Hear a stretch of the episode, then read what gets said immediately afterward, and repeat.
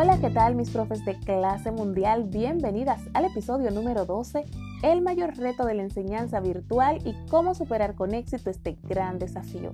Yo soy Nicole James y te invito a disfrutar cada semana de un nuevo episodio de esta primera temporada del podcast Maestra de clase mundial. Comencemos.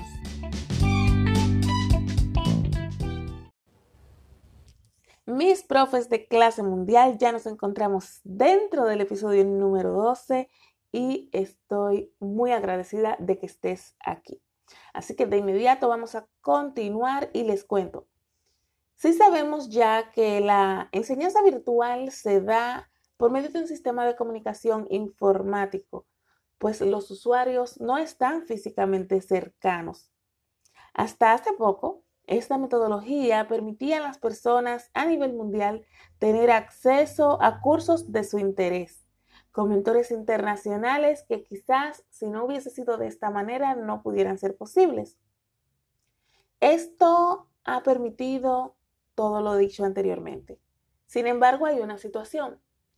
Con el distanciamiento social recomendado por la OMS, este se ha convertido en el método para poder continuar con la enseñanza regular o tradicional en los estudiantes a nivel mundial. Y es que a pesar de que la tecnología es el instrumento que estamos utilizando para este tipo de enseñanza, este la verdad es que no transforma los métodos tradicionales. Lo que sí hace es que renueva las competencias que demandamos de los docentes que están ejerciendo en estas áreas. Y dentro de las competencias de un profesor o tutor virtual que quiero compartir con ustedes antes de adentrarnos al tema central del día de hoy, podemos mencionar tres renglones en modo general. Uno de estos renglones es el modo de las competencias pedagógicas. Las competencias pedagógicas son las que van a permitir al maestro llevar una relación de mentor con los alumnos, buscando constantemente la motivación y la satisfacción de estos. Otro renglón importante en las competencias del maestro virtual son las técnicas.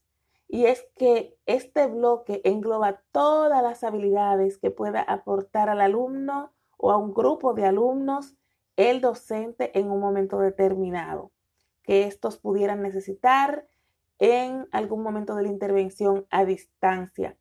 Por eso es importante que el maestro pueda dominar procesadores de texto, hojas de cálculo, plataformas digitales, entre muchas otras cosas que se hacen necesarias para poder desarrollar de manera saludable las clases de manera virtual o a distancia. Otro renglón, aspecto importante a resaltar el día de hoy son las competencias sociales. Todas estas van ligadas a la creación de confianza en el alumno. El objetivo de las competencias sociales del maestro es que éste pueda como tutor acoger al alumno desde el inicio del curso, proponer al alumno relacionarse con otros maestros y también a su vez crear un clima de confianza entre todos y cada uno de los participantes. Ahora bien, Luego de escuchar todo esto con relación a las competencias del maestro en la virtualidad y algunos datos iniciales, en realidad, ¿cuál es el mayor reto de la enseñanza virtual? Desde mi experiencia y desde mi óptica, considero que el mayor reto en la enseñanza virtual es la motivación del alumno. Y es que, como decía anteriormente, antes de suceder este accidente mundial llamado pandemia, llamado COVID-19, como quieras llamarle, transformación educativa forzoso, como quieras llamarle. La verdad es que la enseñanza a distancia se limitaba un poco a las necesidades de los alumnos y a sus deseos inherentes. Sin embargo, por todo esto que acabo de mencionar, hemos pasado a un proceso donde la enseñanza tradicional se ha estado colgando o se ha estado montando en sistemas virtuales y sistemas a distancia. No es un secreto para nadie que en la enseñanza tradicional uno de los factores que dificulta el proceso es la motivación, falta de motivación o desmotivación de los estudiantes de los participantes. Y es que los niños, pues la verdad, no eligen, ninguno de nosotros ha elegido a qué familia pertenecer y de igual manera nuestros niños no han elegido a qué centros educativos van a asistir o qué van a aprender. Y eso hace que en algún momento determinado estos no se sientan motivados, inspirados, inclinados hacia su formación y no tengan activo o vivo ese deseo de aprender a aprender. ¿Cómo entonces podemos motivar a los alumnos que están en un proceso de enseñanza virtual y a distancia, que no desean participar, que no tienen ese amor ni esas ganas de aprender? Bueno, te lo voy a compartir en unos segundos. Andrew Grove fue el fundador y el director de Intel y él consideraba que la motivación era un resultado de la satisfacción y por tanto nos dejó seis consejos claves para lograr la motivación a través de la satisfacción. De estos seis consejos, yo he extraído cuatro que entiendo se ajustan perfectamente a nuestras realidades y que podemos con pequeños o ligeros cambios ajustar a nuestras realidades educativas independientemente de qué parte del mundo nos encontremos. Y ahora sí, voy a compartir con ustedes aquellas cuatro acciones que deben tomar o que debemos tomar a la hora de motivar a nuestros alumnos. Una primera acción que les quiero compartir es celebrar los logros. Muchas veces nos enfocamos en tener que esperar hasta el final para lograr celebrar y en ocasiones ni siquiera teniendo los resultados finales nos damos esa oportunidad, ese gusto, ese placer de celebrar los resultados o celebrar con éxito la conclusión de una etapa. Por eso es importante que podamos celebrar los logros en el proceso. Por pequeños que sean aquellos, cada uno de los logros que vamos teniendo en los procesos, es bueno resaltarlos. Y más ahora que estamos en un proceso de distanciamiento donde no tenemos el alumno face to face. Podemos tenerlo cara a cara a través de una pantalla sin embargo, no estamos ahí para darle esa motivación inmediata que puede propiciar la presencialidad.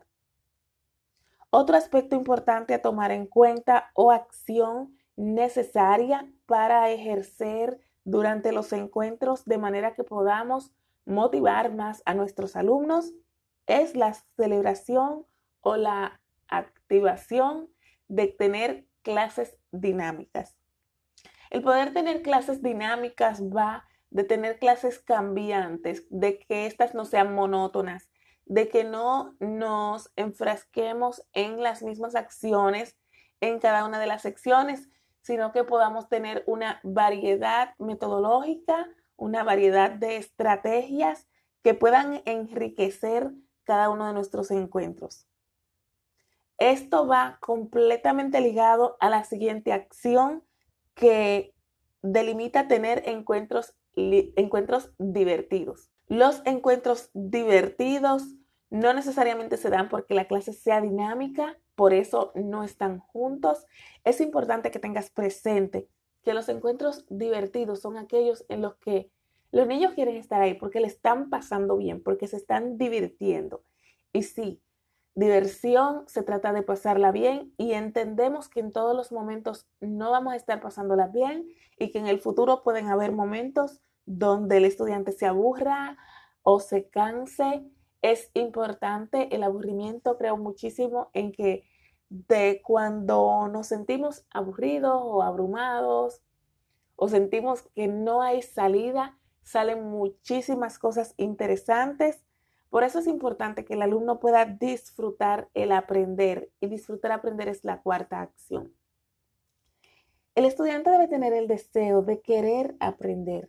Por eso tenemos que adentrarnos en sus deseos inherentes y ver qué busca el alumno, qué quiere lograr cuando sea grande. Te quiero compartir una, una realidad en mi familia. Por ejemplo, mi niño pequeño tiene seis años y él todavía no está alfabetizado. Él quiere ser astronauta Y estamos en ese proceso de alfabetización y vamos paso a paso.